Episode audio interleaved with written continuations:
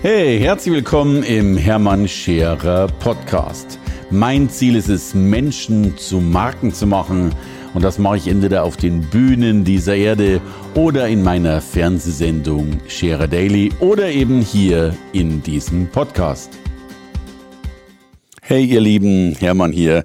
Ja, ich würde sagen, fast noch aus Vietnam, wobei ich es in Vietnam vor lauter Trubel und ja, Content und Co. gar nicht geschafft habe, dort den Podcast aufzunehmen. Drum heute frisch den ersten Tag wieder in Deutschland, heute Morgen gelandet. Und jetzt so die Impressionen aus Vietnam. Vietnam äh, war dieses Jahr das Reiseland. Das war letztes Jahr Bangkok, nächstes Jahr Kenia das Reiseland der Black Diamond Masterclass. Also immer dann, wenn Menschen ja in der Regel mit mir schon viel gearbeitet haben, ein Programm besucht haben und Co.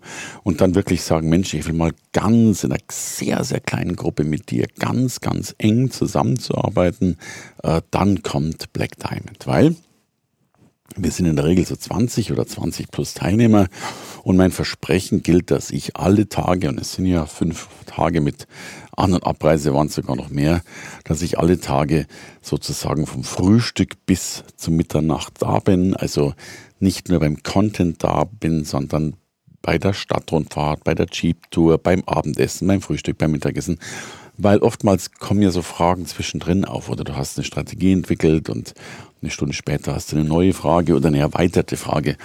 Und dafür ist Black Diamond. Und gern nehme ich euch ein bisschen mit, um euch so zu erzählen, äh, was wir gemacht haben und wie das Ganze abgelaufen ist. Begonnen hat das Ganze mit einem Treffen in Hanoi. Wir sind also ich bin tatsächlich das erste Mal mit Vietnam Airlines von Frankfurt direkt nach äh, Hanoi geflogen. Da gab es keine First Class, da gab es nur Business Class. Ich, ich, hatte zuerst einen Flug über Singapur in der First, aber dann dachte ich mir, komm, zweimal umsteigen, nimmst du lieber Business äh, bei äh, Vietnam Airlines. Ich hätte mal nachschauen sollen, was die unter Business Class verstehen. Die ist übrigens gar nicht so schlecht für Asiaten, die wesentlich kleiner sind als ich und nicht so eine große Schuhgröße haben mit 51.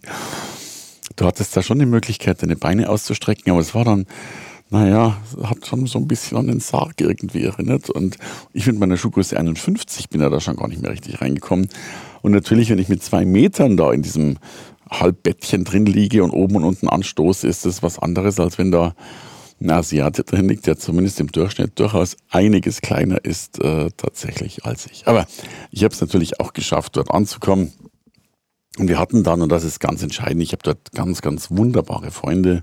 Äh, Gerhard Leipold, ein ganz großartiger Asien-Experte und Business-Mindset-Experte, der auch einen sensationellen Vortrag dort gehalten hat. Der wiederum ist verheiratet mit äh, Tom.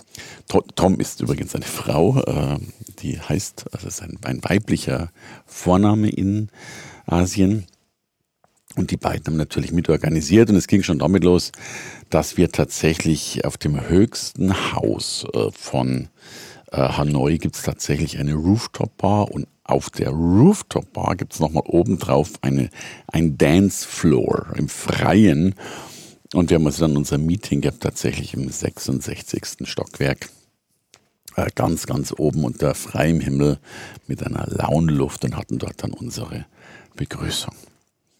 Und dann haben wir am nächsten Tag äh, dafür gesorgt, dass wir in der schönsten äh, Whisky-Bar, äh, in der höchsten Whisky-Bar, die eine reine Whisky-Bar ist, die haben wir zum Schulungsraum umbauen lassen und hatten dann da tatsächlich unseren ersten Content-Tag.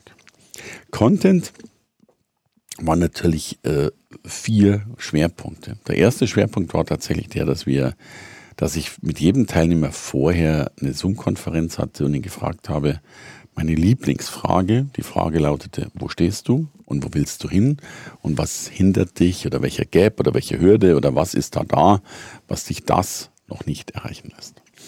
Insofern wusste ich schon von jedem einzelnen Teilnehmer, was er eigentlich will und habe logischerweise für jeden einzelnen eine Strategie entwickelt, die ich dann auch vorgestellt habe. So war der Start des Tages, äh, die, eigen, also die Vorstellung der Experten, dann äh, die An Anschauen der Webseiten und jetzt schon beginnend auch meine Strategien, meine individuelle einzelne Strategie tatsächlich für jede einzelne Person äh, auszuarbeiten, beziehungsweise ausgearbeitet war sie schon, zu präsentieren.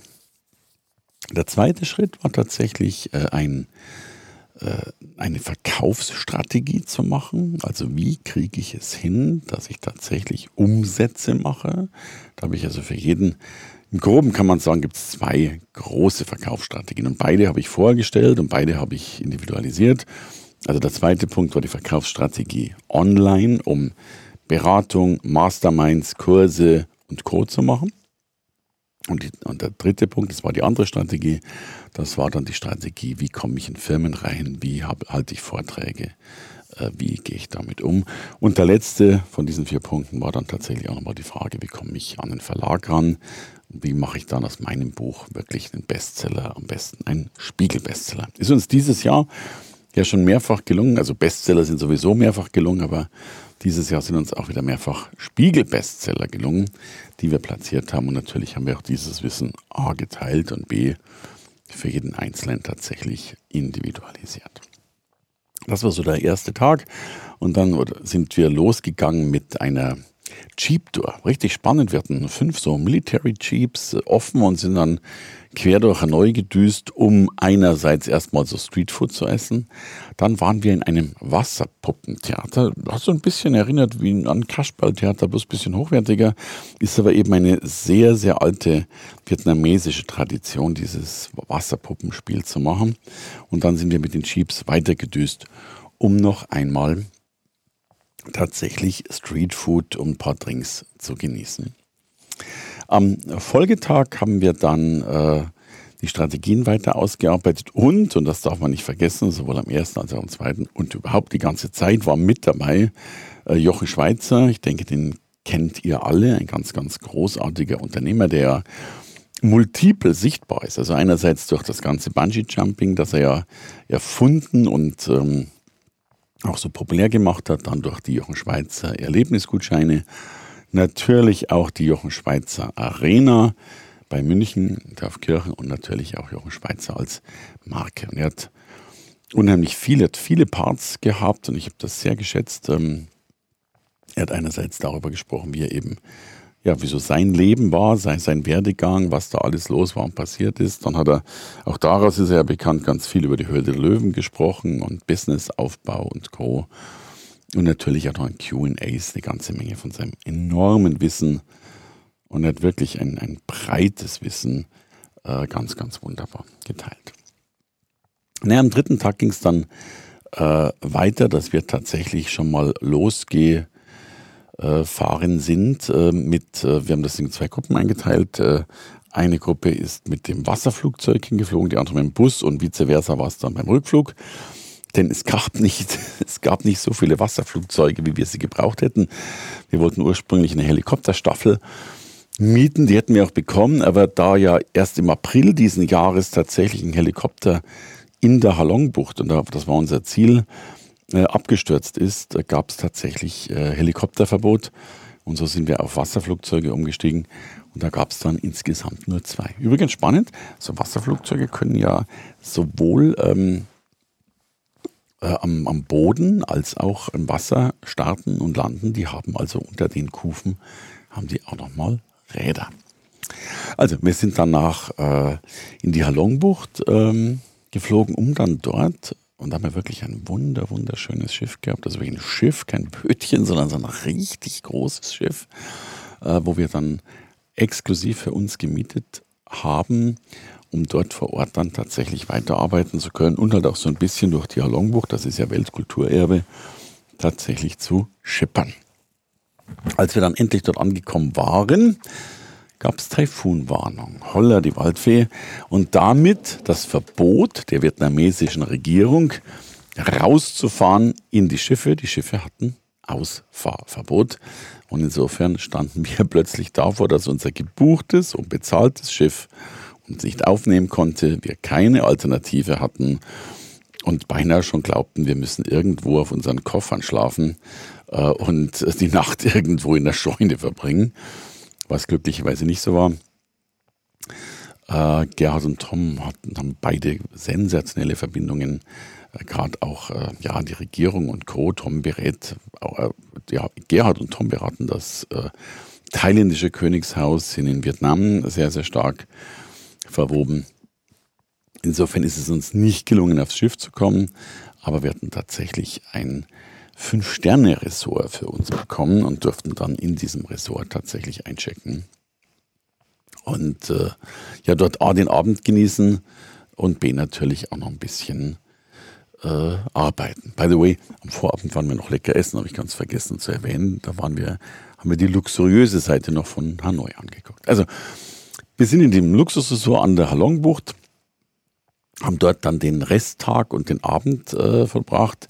Und dort war es so schön, dass die meisten Teilnehmer gesagt haben, sie wollten gar nicht mehr aufs Schiff. Ja, und am nächsten Tag war dann das Schiff aber frei, zumindest dachten wir das, und konnten dann doch aufs Schiff gehen. Das war noch ein bisschen hinderlich, so leicht ging es dann erstmal gar nicht, aber wir sind dann aufs Schiff gekommen. Und dieses Schiff war so phänomenal und so groß und so schön, dass dann wieder Unmengen von ja, Stimmen kamen, dass wir Gott sei Dank nicht mehr im Fünf-Sterne-Resort waren. Die haben uns schon mit Trommeln begrüßt und allem drum und dran. Also war ein, ein großes Hallo und ein großes, äh, ein großer Moment. Ähm, ja, auch in dieser Halongbucht zu sein, das ist schon was Ehrfürchtiges das ist ja nicht nur diese ein, diese ein, zwei Hügel, die wir da immer sehen, das sind ja über 1500 solcher Hügel oder Berge, die da aus dieser Bucht herausragen und insofern ein außergewöhnliches Gefühl. Manche der Teilnehmer waren bis um, ich glaube, bis um drei, halb vier in der Früh da oben auf Deck gesessen und haben halt diese, ja, diese laue Sommernacht tatsächlich äh, noch genossen.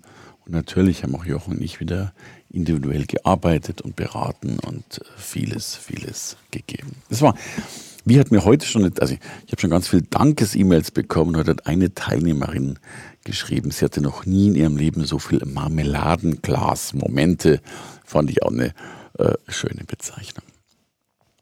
Naja, da gab es dann wieder einen Tag voller Arbeit und dann am Tag drauf ging es dann wieder mit Bus, Schrägstrich Wasserflugzeug zurück nach Hanoi um dann die ersten Teilnehmer ja, an die Flughäfen zu bringen und zu verabschieden. Also intensive, intensive Tage, sehr intensiv in der Arbeit. Wir haben, ich finde, unheimlich viel Content gegeben, aber, und das ist ja noch viel wichtiger, wirklich individualisierten, personalisierten, adressierten, strategischen Content für die einzelne Person. Also ganz, ganz viele haben das schon als einen großen Durchbruch bezeichnet und die Umsetzung kommt ja logischerweise erst noch. Und natürlich hatten wir, das wollen wir gar nicht verschweigen, auch genauso viel Spaß und Freude und viele Erlebnisse und haben ganz, ganz große Dinge erlebt. Das ist ja das. Das sind so Dinge, Money can't buy. Das kannst du dir als Einzelperson in der Regel gar nicht kaufen. Und selbst wenn du da vielleicht dieses Unmengen von Geld hättest, was man da braucht, äh, als Einzelperson in der Gruppe geht das ja leichter. Dann sind ja dann auch die Momente, wo du gemeinsam erlebst und dich austauscht. Und da entstehen ja wirklich auch dicke, dicke Freundschaften. Ich habe mir dann noch erlaubt, und das war dann so der Abschluss, ich habe mir dann noch erlaubt, tatsächlich, äh, statt direkt nach Frankfurt zu fliegen, bin ich von Hanoi nach Saigon, also Ho Chi Minh City geflogen und habe dort eine Nacht verbracht. Fand ich herrlich. Ich habe mir, ich habe so unheimlich viele Flughafen, also Lufthansa-Meilen, äh, Hotelpunkte. Ich habe so viele Meilen, dass ich wirklich jetzt diesen Sommer mal beschlossen habe, die mal an, anzupacken und mal zu beginnen aufzubrauchen. Jetzt sind ja teilweise glaube, ich habe insgesamt, wenn ich alles zusammenzähle, irgendwie 14, 15 Millionen Meilen. Ich weiß gar nicht, was da los war. Ich habe mir äh, im Park Hyatt, äh, habe ich mir tatsächlich, ein, ja, ich habe mir eine Suite gebucht, gar nichts so Tolles, äh, mit, mit relativ normalem Meileneinsatz, vielleicht sogar ein normales Zimmer. Und dann meinte sie schon am Eingang, dass sie mich abgegradet haben, ich mich noch recht herzlich bedankt. Und dieser äh, Mensch, der mich rauf begleitet hat, der meinte dann schon, dass er seit 17 Jahren in diesem Hotel arbeitet, aber erst viermal in dieser Suite war. Und ich dachte mir, hallo, wovon sprechen die? Und ich war dann wirklich in der Präsidentensuite mit, ich glaube, es waren 400 Quadratmeter. Ich hatte, ein, ich hatte eine Küche, ich hatte einen Essbereich mit zwölf Sitzplätzen, ich hatte ein Wohnzimmer mit 18 Sitzplätzen, glaube ich, also zwei, es waren so zwei Lounge-Garnituren, ein Arbeitszimmer, äh, ein, ein Bad, äh, ein, ein, zwei Nebenräume und dann noch mein Schlafzimmer. Äh, du hast dich gefühlt wie ein König, auch wenn, äh, wobei es ein bisschen komisch ist, wenn du dann alleine in dem Ding da drin sitzt. Aber es war natürlich eine schöne Erfahrung. Am nächsten Morgen bin ich dann noch raus, habe mir Saigon angeschaut. Am Abend ging ja dann schon mein Flugzeug eben Richtung Frankfurt und das war ja alles erst gestern. Und eine Sache ist mir noch hängen geblieben, die ich ganz spannend fand. Ich war gerade irgendwie am Telefonieren, war an irgendeiner Parkbank gesessen und plötzlich kommt da so ein Mann auf mich zu. Naja, und, und sagt halt, dass meine, meine Turnschuhe, die hatten so eine weiße Sohle und dass die ja so weiß gar nicht mehr ist. Und ich dachte mir schon, oh, jetzt kommt da wieder jemand, der ist da aufdringlich und so weiter und so fort. Und dann hat er auch schon mit so einer kleinen Zahnbürste da ein bisschen hingerieben und danach war wirklich das Ding schon ein bisschen weißer. Aber die, die erste Abwehrhaltung, die, die ich zumindest so habe, war ihm gleich diese, oh, no, no, no, no, no und, und danke, danke, danke, ich will da nichts haben. Nee, aber Ende vom Lied war, dass der mich natürlich angeschaut hat und sagt dann zu mir, please help me. Und irgendwie, dann ging das so schnell und ich war ja eigentlich noch am Telefon und, und plötzlich hatte der schon meinen Schuh in der Hand. Also das Ende vom Lied äh, hat dann meine Schuhe ausgezogen, hat mir, hatte sogar so Ersatzschlappen dabei, dass ich also nicht sozusagen auf dem nackten äh, Boden hätte sein müssen und hat dann in Windeseile, ich glaube in vier Minuten, meine Schuhe geputzt, die danach geblitzt und geglänzt haben. Also die hatten es merkt man dann ja immer erst danach dringend nötig, dass da jemand das gemacht hat. Ja, dann habe ich ihn gefragt, Mensch, sagen Sie mal, was kriegen Sie denn jetzt dafür? Und dann sagt er, er kriegt 50.000 äh, von diesen vietnamesischen, ich weiß gar nicht mehr, wie die Währung heißt, äh, also roundabout 2 Dollar.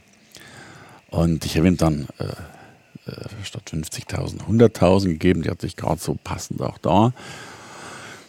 Und ich fand das schon berührend. Äh, und das ist das, was mir allgemein aufgefallen ist. Das sind schon, das sind unheimlich viele Menschen, die wirklich was erreichen wollen. Ich habe ganz wenig Bettler gesehen, aber ich habe Unmengen von Menschen gesehen, die irgendetwas angeboten haben. Äh, Ob es Mangoschälen war oder was auch immer. Äh, oder eben Menschen, die dir die Schuhe putzen mit mitgebrachtem Schuhputzzeug und das ja sehr liebevoll, sehr schnell und sehr freundlich mit gutem Englisch getan haben mich hat das beeindruckt, ähm, wie sehr Menschen da tatsächlich willig sind, Gas zu geben, um eine bessere Zukunft zu haben. Jo, das war äh, Vietnam. Nächstes Jahr sind wir glücklicherweise schon fast ausgebucht, weil, weil so viele, jetzt haben wir so viele Wiederholungstäter, ganz viele aus Vietnam haben sich direkt angemeldet für Kenia. Wir sind nächstes Jahr im November 2024 wieder mit Jochen Schweizer in Kenia um dort auch wieder eine wunderschöne Tour zu verbringen und auch wieder mit Helikoptern rumfliegen und mit Privatflugzeugen und so. Also das ist ja immer wirklich äh, stuffed mit unheimlich vielen Erlebnissen, mit genauso viel Content und drittens mit genauso viel individuellen Gesprächen. Also, wenn du dabei sein willst, schick mir by the way eine E-Mail an info at hermannscherer.com und ich sage jetzt erstmal Danke fürs Zuhören. Alles Liebe. Da war der Hermann. Hey, danke fürs Reinhören in den Hermann Scherer Podcast. Mehr Infos gibt es für dich unter www.hermannscherer.com slash bonus. Und ich sage erstmal Danke fürs Zuhören.